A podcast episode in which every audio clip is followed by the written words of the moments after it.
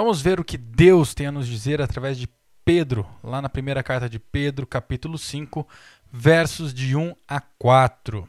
Aos presbíteros que há entre vocês, eu, presbítero como eles, testemunha dos sofrimentos de Cristo e ainda coparticipante da glória que há de ser revelada, peço que pastoreiem o rebanho de Deus que há entre vocês, não por obrigação, mas espontaneamente, como Deus quer, não por ganância, mas de boa vontade, não como dominadores dos que lhes foram confiados, mas sendo exemplos para o rebanho.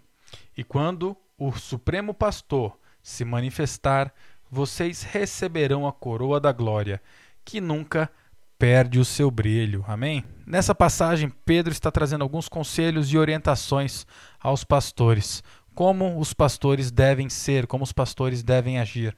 E ele começa o primeiro versículo, primeiro verso, dizendo: Aos presbíteros que há entre vocês, eu, presbítero como eles, testemunha dos sofrimentos de Cristo e ainda coparticipante da glória que há de ser revelada, peço.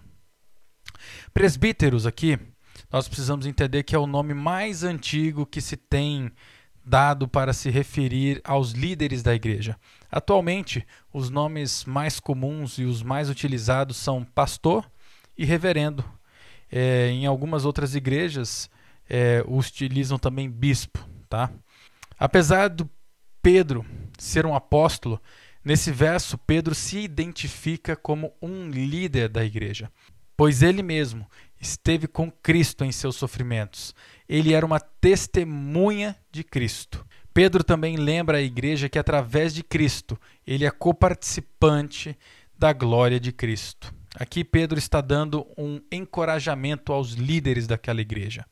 Aqui no verso 2, Pedro vai dizer que pastoreiem o rebanho de Deus que há entre vocês, não por obrigação, mas espontaneamente, como Deus quer não por ganância, mas de boa vontade. Aqui, Pedro está trazendo algumas considerações e exortações aos pastores daquela igreja, os presbíteros da época. Assim como os pastores de hoje tinham a função de pastorear as igrejas, cuidar do rebanho das ovelhas de Cristo, assim também os presbíteros tinham a mesma função. O presbítero, ele tem, o pastor, ele tem a função de alimentar espiritualmente as ovelhas de Cristo. Tem a função de cuidar, proteger, disciplinar e orientar. E logo depois, Pedro traz algumas exortações aos presbíteros daquela igreja. A primeira é que pastoreie o rebanho de Deus, não por obrigação, mas que seja feito com o coração, que seja feito de boa vontade, que o pastoreio seja sem ganância, seja sem pensar no dinheiro.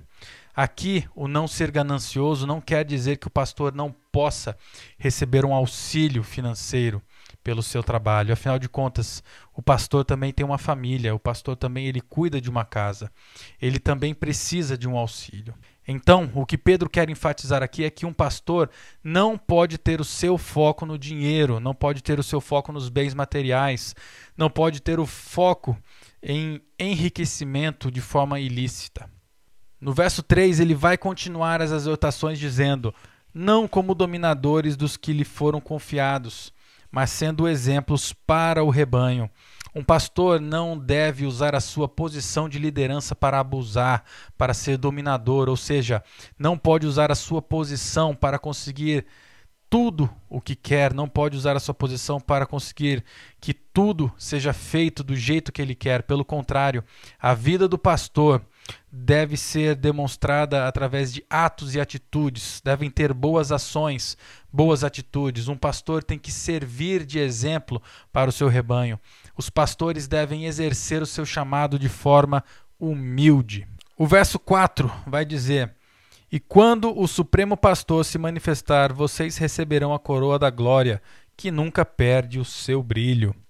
Aqui, Pedro está dizendo que os pastores que seguirem esses conselhos e pastorearem as suas ovelhas de forma correta, eles receberão a coroa da glória, ou seja, Cristo recompensará os pastores que serviram e pastorearam a sua igreja de forma fiel a Deus. Então, meus irmãos, Saibam que esses são os pastores que nós precisamos ter em nossas igrejas. Pastores que não usam de sua autoridade para conseguirem o que querem dos membros. Pastores que não sejam gananciosos. Pastores que respeitam a comunidade, que respeitam os membros. Pastores que cuidam dos membros, que protegem e alimentam os membros de forma espiritual, que alimentam as ovelhas que foram confiadas por Deus a eles. As igrejas precisam de pastores que são exemplos de vida cristã, pastores que não sejam movidos pelo dinheiro, pela ganância e pelo desejo de enriquecimento ilícito. Aqueles pastores que forem fiéis a Cristo, cuidar do rebanho, pregar o verdadeiro evangelho, esses receberão a, a recompensa no final da jornada. Amém?